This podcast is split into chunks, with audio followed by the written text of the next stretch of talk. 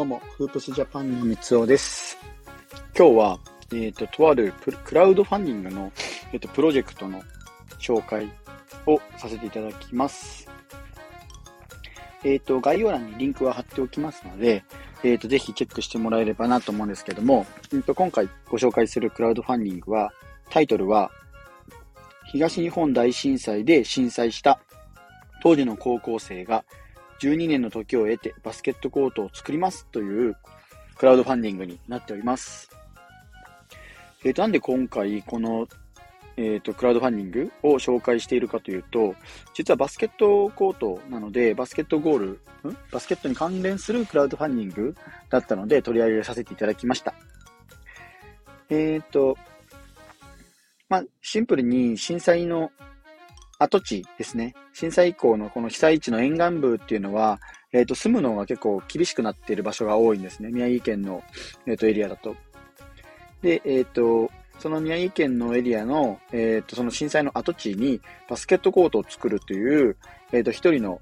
えー一人のというか、まあ、プロジェクトか、の、うんと、紹介になりますね。今回、えっ、と、このプロジェクトを立ち上げたのが、えっ、と、藤村隆俊という、えっ、と、一人のストリートバスケットボールの選手になります。まあ、あの、えっ、と、幼少期から高校までは、えっ、と、まあ、概要欄に書いてはいるんですけども、七ヶ浜、宮城県の七ヶ浜っていう町で生まれ育った、えっ、と、方、一人の人間で、えっ、と、高校を卒業した後は、えっ、と、東京の大学に進学を果たし、大学卒業後に地元の、えっ、と、企業に就職を果たします。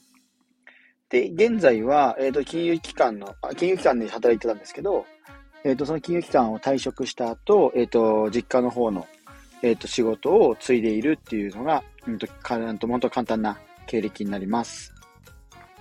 で、このプロジェクト、えっ、と、まあ、バスケットコートを作るという、えっ、と、プロジェクトになっているんですけども、えっ、と、イーストコートパーク、あ、コーストパークの、えっ、と、プロジェクトになっていて、うんと、まあ、多種多様な人たちがここで交流し、東海岸を象徴する公園を目指し、イーストコーストパークというふうに命名しましたとなっております。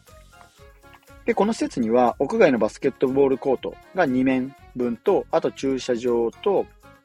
あとクラブハウスという、まあ、管理棟ですね。こちらが整備される予定になっているそうです。で、このクラブハウスの中には1階がカフェのエリア。で、えっ、と、あとトレーニングルームですね。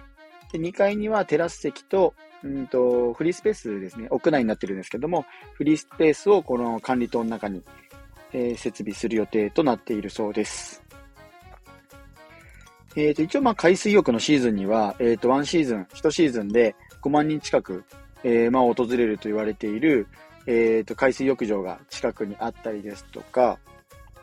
まあ、あの、サイクリングロードとか、そういった形で、えっ、と、まあ、バーベキューの施設なども、えっ、と、開設予定になっているので、なので、まあ、このあたり、うんと、本当に魅力的な今後エリアになってくるんじゃないかなと、僕は思っています。なので、まあ、今回ね、この、うんと、プロジェクトを、えっ、と、ぜひ皆さんにも知ってほしいので、えー紹介させていただきました。宮城県のこのね、東日本大震災、この跡地で、えー新たなプロジェクトという形で立ち上がったんですけども、まあ、シンプルにこのね、あの、宮城県の震災って結構やっぱり大きな被害が出ていて、その後、こう、まあ、まあ、今後、もしまた東日本大震災が来た際には、えー津波の影響が出てしまうっていう可能性もあるエリアだったので、まあ、自宅というか、まあ、こう、戸建てとかマンションとかの建設っていうのは予定はなかったそうなので、そこに、えー今回満を持してというか、新たにバスケットコートを建てるというプロジェクトになっております。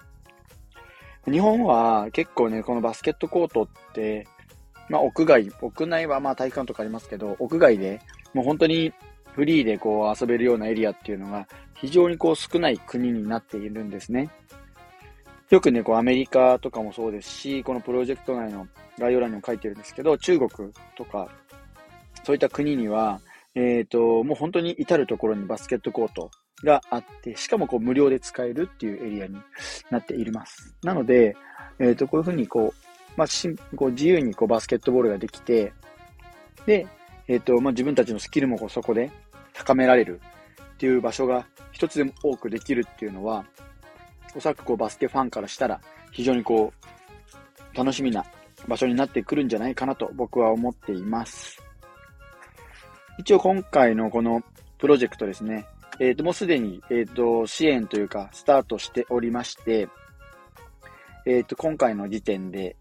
今日の時点か、今日の時点で、えっ、と、すでに280万円ほど支援は集まっていて、まだ残りですね、60日、約2ヶ月ぐらいは、えっ、と、期間がありますので、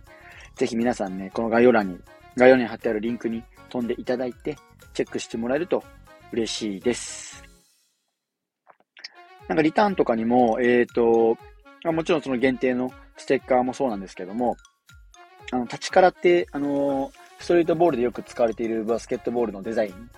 あちらとコラボしたバスケットボールだったりとか、あとオリジナルの T シャツですね。その辺が支援内容には一応なってはいます。ただまああの、ぜひこう、なんだろう、本人たちの、本人たちというか、まあこの、えー、藤村隆俊っていう人間自体もこうバスケットボールすごく、プレイヤーとしてすごく上手な選手なんで、なので、えっ、ー、と、まあそういうふうにクリニックなんかのプランな,、えー、などもありますので、ぜひね、このあたりチェックしてもらえると嬉しいです。ま今後、えっ、ー、と、一応このスタンド FM というか、このラジオの中で、えっ、と、告知として最後の方にもしかしたら取り上げることもあるとは思うんですけども、その辺皆さんね、聞いてもらえる、最後まで聞いてもらえると、ぜひチェックしてもらえると嬉しいです。フープスジャパンでは NBA や B リーグ、大学バスケなどバスケットボールに関する情報を日々配信しております。概要欄にリンク貼っておきますので、ぜひチェックしてみてください。以上、フープスジャパンの三つおでした。それではまた。